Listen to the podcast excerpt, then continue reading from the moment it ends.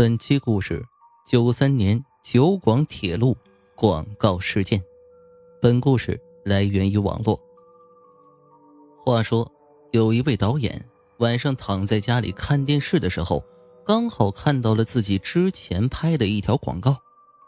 这不看不知道，细一看，他发现了诡异的一幕。因为在广告中，开始是有七位小朋友。在做开火车的小游戏，可一会儿却发现，在队伍中的最后，竟然多了一位小朋友。而这位导演当时清楚的记得，那天参与拍摄的只有七位小朋友，这一点他确信自己是不会记错的。而为了确定这件事情，这位导演就找到当时负责这个广告的其他人员。最后，大家都发现，在广告里真的多了一位小朋友。在广告的二十五秒到二十七秒的时候，最后面应该是一位小胖子，他的位置就是最后一个。但是在画面里，这个小胖子的身后还出现了一个小女孩。并且这个小女孩的手搭在前面那个小胖子的身上，这个小女孩一直低着头，所以根本看不见她的长相。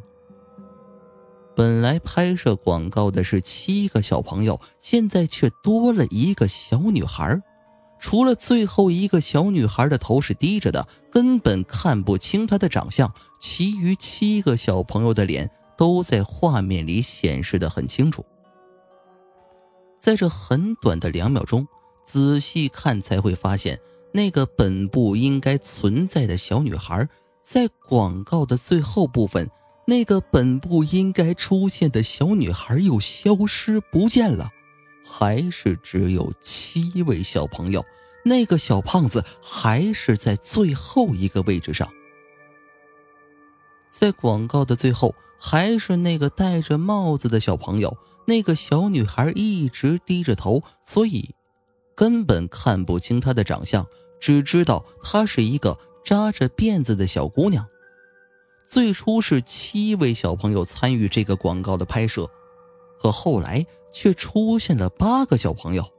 这件事情很快在电视台上就传开了，看到这个广告的人都发现了这个本不应该存在的小朋友，真似乎。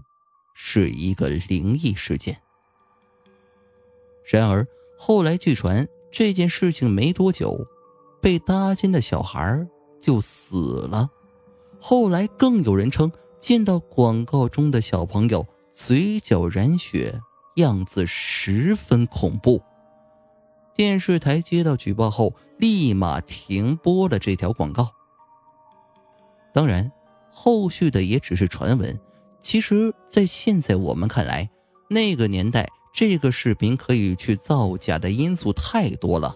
视频中前后人数不一致，也顶多算是个穿帮镜头。